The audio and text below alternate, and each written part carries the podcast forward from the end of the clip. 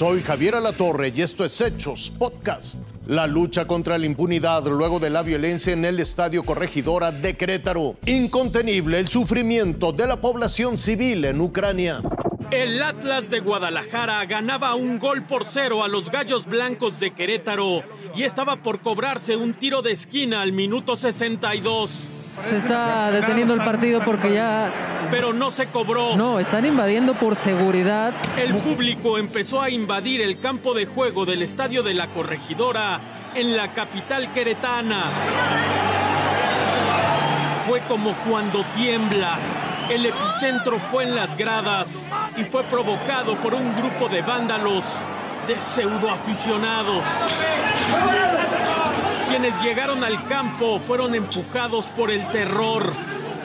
La información de lo que ocurría en la corregidora de Querétaro se expandía boca a boca y por las redes sociales. La gente abría Twitter o Facebook en sus teléfonos o ponía YouTube en sus televisiones para ver lo que ocurría. Encontraron un odio y una maldad incomprensibles.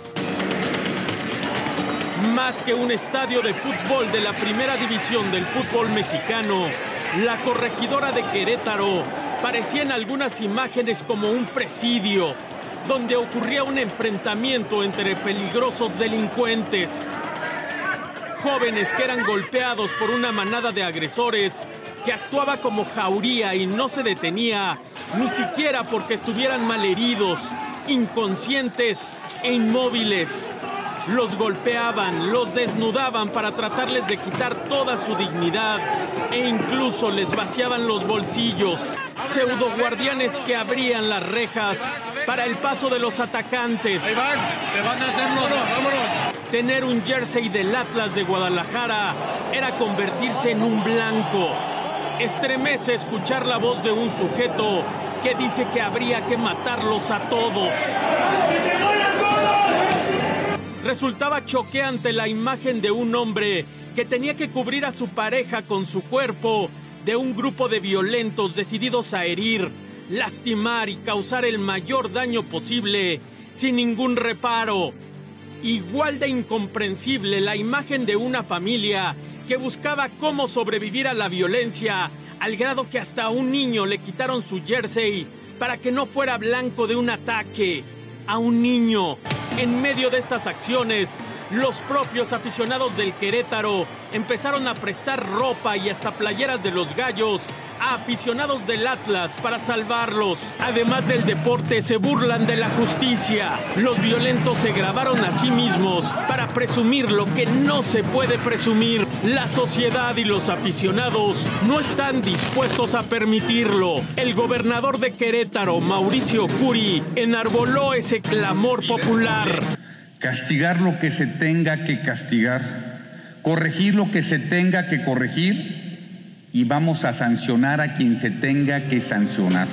Con dolor, con el corazón roto, los verdaderos aficionados anhelan que el fútbol vuelva a ser suyo, a disfrutarlo, gozarlo con amigos y familiares, emocionarse, disfrutar con las victorias, sufrir con las derrotas, convivir con rivalidades coyunturales, desterrando el miedo a tener que cuidarse de los vándalos, de los violentos. Marco Morales Ferrero, Fuerza Informativa Azteca. La madre, el padre, incluyendo sus dos niños, murieron a causa de este ataque en la ciudad ucraniana de Irpin. El bombardeo está centrado ya en la capital ucraniana. En Kiev, cientos como Volodymyr son soldados voluntarios. Corre con su niño en los brazos, solo 18 meses, y ya este pequeño es estadística de los bombardeos y de la guerra. Los equipos de emergencia hacen todo lo que pueden, pero el niño murió. La madre casi se colapsa. Es incredulidad y es dolor. La guerra no perdona a nadie. Ahora la capital está siendo sitiada. De Mariupol, en el sur, tampoco ya hay escape.